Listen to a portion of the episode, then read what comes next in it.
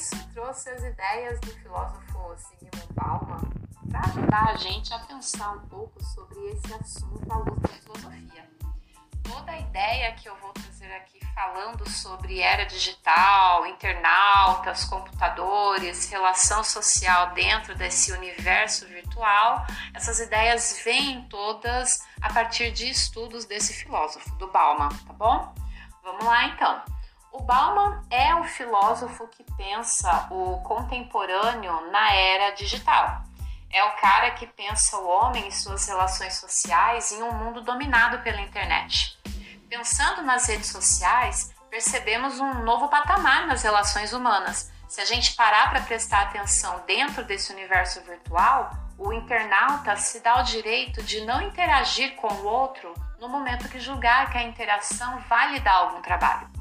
Se no bate-papo ou no comentário eu não gosto do que o outro diz, não me dou o trabalho de tecer com ele uma conversa, um diálogo. Eu simplesmente ativo o cancelado. É a cultura do cancelamento. É o direito unilateral de abandonar o diálogo. O problema é que ao abandonar a conversa, eu abandono o outro. E fique claro, esse outro é um humano com todas as suas características e peculiaridades humanas. Então, ao abandonar a conversa, suponho que o outro, do outro lado do computador ou do celular, também foi abandonado, né? E desse abandonar surge o afastamento do internauta da sensibilidade com a dor alheia. Ou seja, o internauta que abandona o diálogo numa rede social aos poucos perde a capacidade de se sensibilizar com a dor do outro. Tudo fica muito repetitivo, muito comum. Nesse pensamento, não me preocupa o que o outro vai sentir, exatamente porque essa realidade de sofrimento do outro está distante e mediada pelo celular, pelo computador, pelas notícias. Ou seja, a relação homem-homem, humano-humano, a relação com o outro está mediada pelo acesso às redes sociais. E aí tudo se sobrepõe, né, minha gente? Eu tenho pressa em sair desse perfil para ver o que foi publicado no perfil do outro.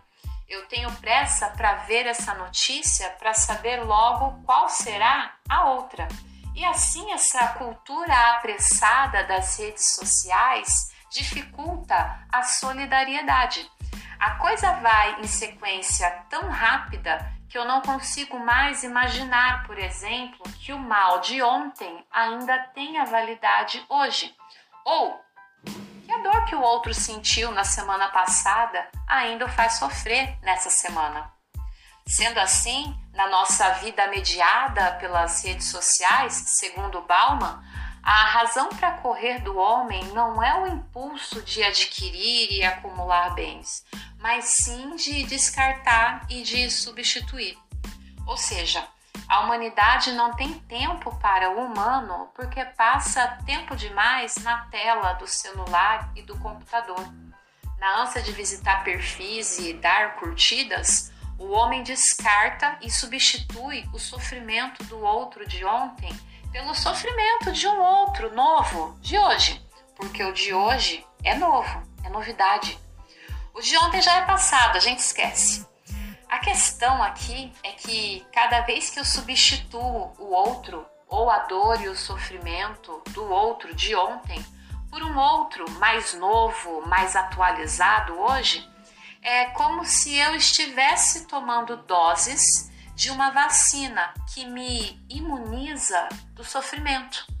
E todo dia descartando e substituindo perfis, devagarzinho, aos poucos, eu vou me esquecendo do outro.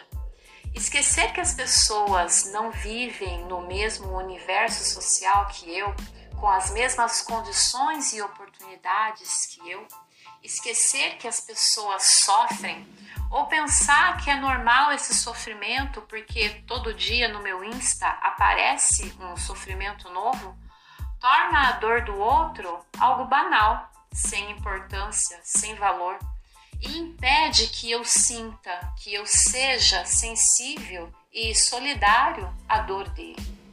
E minha gente, todos nós podemos cair nessa armadilha.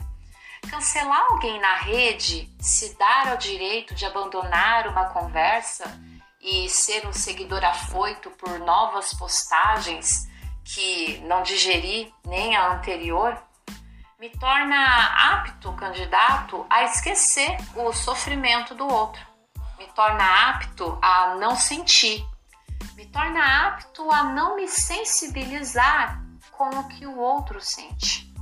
O esquecimento torna banal o sofrimento e imuniza a sensibilidade.